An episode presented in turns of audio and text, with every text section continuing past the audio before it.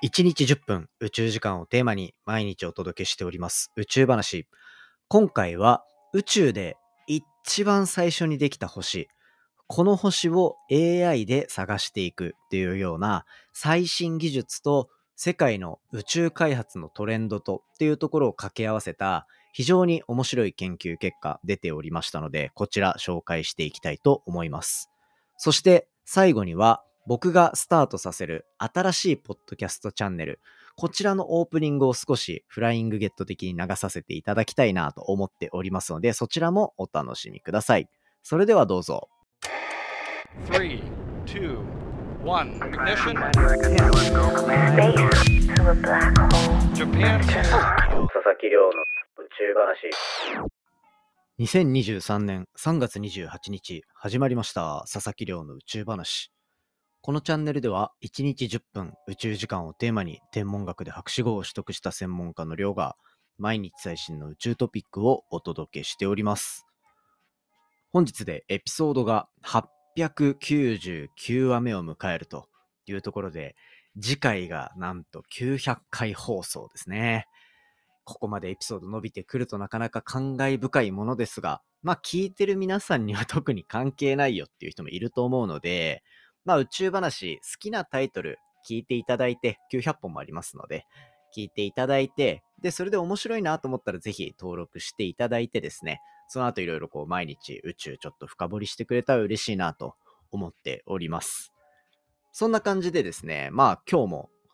相変わらず宇宙の話をしていくわけなんですけど、今日紹介するのは AI が紐解いた宇宙の最初の姿こちらのお話をしていきたいなというふうに思っております。今回のはなかなか結構刺激的な内容というか、これからの宇宙開発に対して結構いい結果をもたらしてくれたんじゃないかなというような、そういう研究結果ですね。こちら紹介していきたいと思います。最近は、ポッドキャストで話すときに、宇宙の初期の頃の話、あんまり触れてこなかったかなと思うんですよね。どうやって宇宙ができて、今一体、こう、世界中の宇宙開発がどういうところに向いているのかっていうところからお話ししていこうかなというふうに思っております。まあ、こう、今、宇宙空間がある。この状況はなんとなくこう、もう当たり前かのように捉えられてますけど、この空間ができたのって140億年とか、そういったところの前のお話になってくるわけなんですよね。で、その時に、まあ、ビッグバンと呼ばれる現象が起きて、で、そのビッグバンができた後に、今は宇宙空間に無数にある星ですが、まず最初に、初代星って言われるような、これ、初代星って読むのかな日本語で。ファーストスターって呼ばれるものですね。もうまさに言葉のまま。なぜファーストスターを初代星、初代星と略したのか、訳したのかっていうところは、まあ、当時の研究者の方がね、担っていたので何とも言えませんが、まあそういったものが生まれて、で、その星が、まあ、チリジリになって、まあ、新、星ができて、まあ、爆発かなんか起こして、周りに物吹き飛ばして、その素材をまた別の星が使ってっていうので、こう、ダーッと星が増えてきて、今の宇宙空間の星たちができているっていうような、そういうところになってるんですよ。で、そうなってくると、こう、一番最初にできた星、このファーストスターって呼ばれるものが、一体どういうものだったかによって、その連鎖反応的に、こう、今できている宇宙空間っていうのができてると思うと、その最初の星の性質ってめちゃめちゃ重要な感じしませんか？ただ、この一番最初の星、ファーストスター、今のところまだ見つけることができていない、観測ができていないという、そういう状況なんですね。そんな中で、そのファーストスターっていうものを発見するために打ち上がったという、まあ、目的を一つ持っているのが、ジェームス・ウェッブ宇宙望遠鏡。もうこれ1年ちょっと前ぐらい、もう1年半ぐらい経つかなに、こう、打ち上がった人工衛星になってますね。まあ、当時は、いろいろな1年ぐらい前か、打ち上がって、当時いろんなこう、ね、研究結果とかもバーって出てきたり、とうとう打ち上がるんだ、みたいな。なかなか打ち上がんなかったんですよ。もう宇宙業界のサグラダ・ファミリアと言ってもいいぐらいの、そのぐらいもう結局できないんじゃないかみたいな言われてて、で、まあ結局、綺麗な宇宙船みたいなものが、こうね、宇宙に打ち上がって、まあ実はその組み立てをしていた、こう、施設、NASA の施設に僕行ったこと、あの、滞在していたので、あ、ここなんだ、みたいな、あ、集合写真のこれじゃん、みたいな っていうのを見てたりもしたんですよ。まあそんな感じで、ジェームス・ウェッブ宇宙望遠鏡がこう打ち上がって、今まさに宇宙の果て、ファーストスターと呼ばれるものの光を捉えようと研究が進んでいるという状況なんですね。なんか多分、まあ、人工衛星のその主目的の一つであるわけですから、ファーストスターを見つけるっていうのは、そろそろ出てきてもいいんじゃないかなっていうところと、まあ、世紀の大発見みたいな形になるはずなので、もし見つけていたとしたら、多分今、世界中のどこかの研究室で、もうゴリゴリゴリゴリ分析をして、もう絶対にそうだっていうところを明らかにするっていう作業を、まあ、きっと今展開してるんじゃないかなと期待しているんですよね。まあ、そういったこう宇宙の歴史を紐解いていく、まあ、僕たちが住んでるこの宇宙空間に様々な星がある。この太陽も含めですね。あった時に、それのもう大、大大大先祖様である最初の星っていうとこの研究は、やっぱり今の宇宙開発の中では非常に重要な位置を担っているっていうところが、まあ時代背景としてはあるんですよ。ただ、まあ見つかっていない。見つかっていないけど、今までいろんな研究が行われてきたことによって、まあ、こういう感じの星であろうっていう状態は見えている。そして星ができて、その星が爆発するっていう超新星爆発と呼ばれる現象で、周りに星の中でできた物質っていうのを撒き散らした。まあ、星って、あの、星の中でいろんな物質を作れるんですよ。まずは、まあ、太陽が輝いてるのも水素をくっつけながら、そのエネルギーを外に放出してるからあれだけ明るくなっていて、で、そこから水素作って、ヘリウム作って、みたいな感じで、そこから炭素とか酸素とか、いろんなものができていくんですよね。で、こういった、まあ、いろんな元素のバリエーションを、まず星の中で作れるよっていう話があって、で、最初の星もきっとそういうものを作っていたであろうという状況を考えたときに、じゃあ、その星が爆発して、こう、宇宙空間に撒き散らされた材料が、その次の世代の星、まあ、第二世代の星みたいな感じですね。そういったところに含まれてるだろうと。なので、じゃあ、その結果、宇宙の第二世代的な星をめちゃめちゃ観測して、そいつらを、こう、いあの理論的な話とくっつけながら、二つ区分けしてあげれば、初代の星がどういう性質を持っていたのかとかがわかるんじゃないかっていうのを AI を使って予測してあげるという、そういう実験を今回、こう、行った研究チームがあったっていうところですね。で、これが論文として出ていたので、非常に面白いなと思って紹介するんですけど、今回どこに注目したのかっていうと、まあ、初期の星、ファーストスターっていうのが、単体でいたのか、それとも複数いて、そのいたのかっていう単体か複数かっていうところですね。ここに言及しようとする研究です。だ簡単に言うと、まあ初期の星っていうのは、こういう性質を持っているよねっていうのが、まあこれまでのいろんな研究でもうここは大体こういうもんだろうっていう硬い路線ができてきた。で、その星がじゃあ、初期の頃に1個あったのか複数あったのか、近くにね。あった時に、それらが爆発したら、1個が爆発してできる星のこう、中身の、それこそさっき言った水素、ヘリウム、酸素、炭素とか、いろんなもの、まあ、鉄とかもそうですね。っていうところを、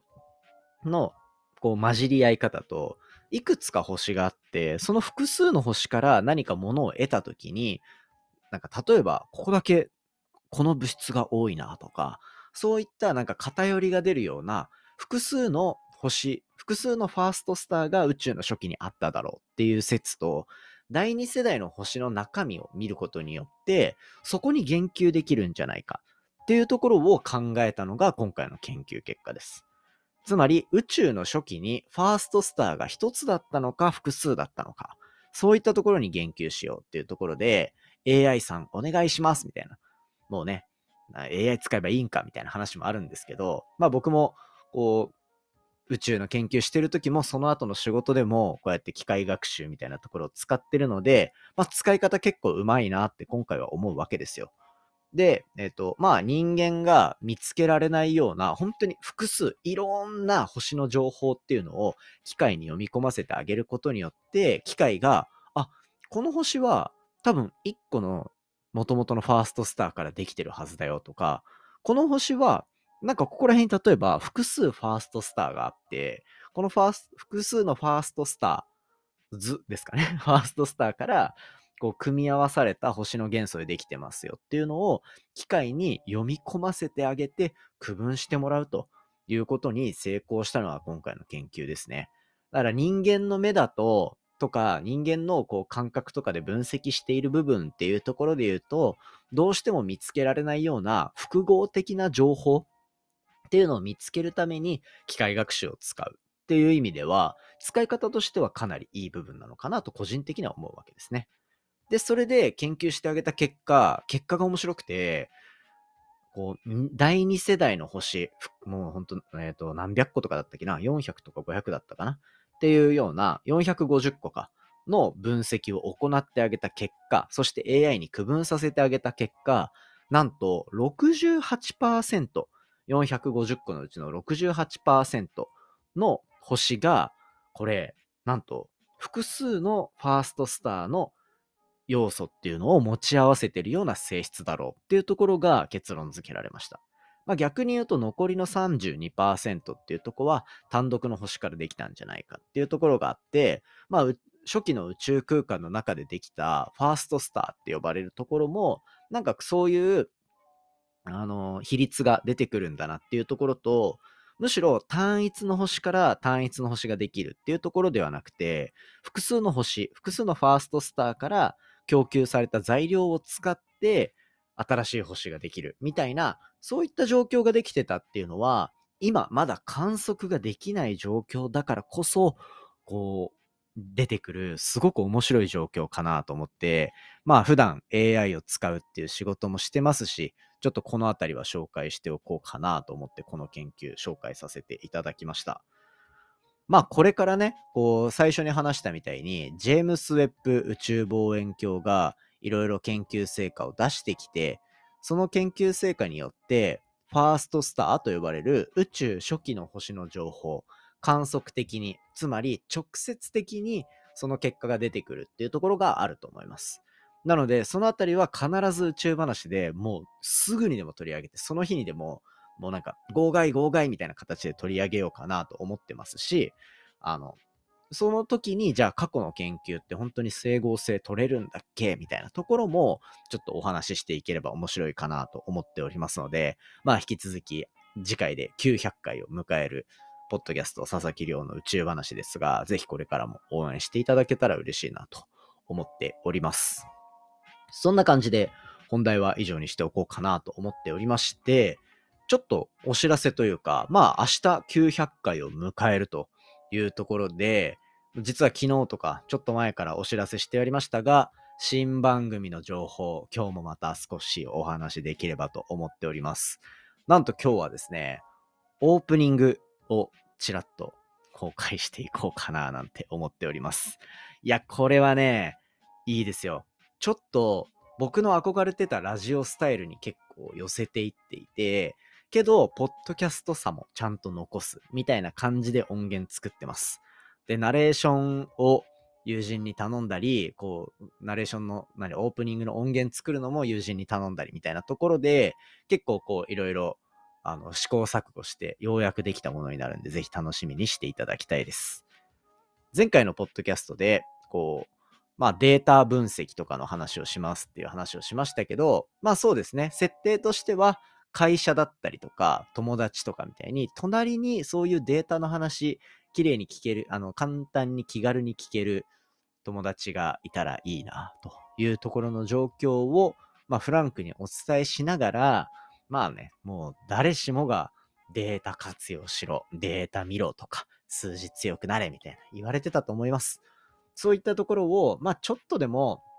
なんかポッドキャスト暇だから聞きながらっていうのやってたら、あ、そういうこともあるんだっていうのをちょっとずつ分かってもらえるようなチャンネルにしていこうと思っておりますので、公開したらぜひですね、皆さんチャンネル登録もしていただけたら嬉しいなと思っております。まあ、900回っていうところをね、目前にして新たなチャレンジスタートしておりますので、そして、ポッドキャストを中心にして、実は結構いろんな面白い話、まだ公開できないから900回で話せるかな、話せるとこは話したいなと思うんですけど、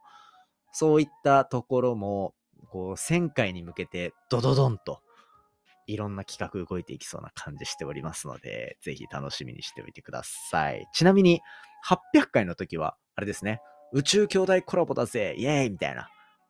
っていう感じですね。ポッドキャスト800回やったら、憧れの宇宙兄弟とコラボできちゃったみたいなところになってたと思いますので、今回もぜひですね、あの、これからの900回迎えてどんな感じになるのか、そして1000回に向けてどういった流れになっていくのか、そういったところですね、楽しみにしておいてください。そんな感じで今回の放送は以上にしていきたいと思います。今回の話も面白いなと思ったら、お手元の Spotify アプリでフォロー、フォローボタンの下にある星マーク、こちらでレビューお願いいたします。番組の感想や宇宙に関する質問、宇宙の最初の星、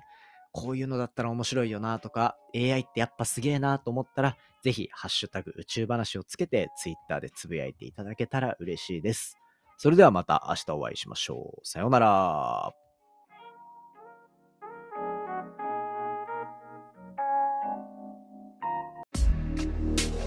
隣のデータ分析屋さん。この番組は隣の席に知らないことを気軽に聞けるデータ分析屋さんがいたらいいなを叶えるポッドキャストチャンネルです。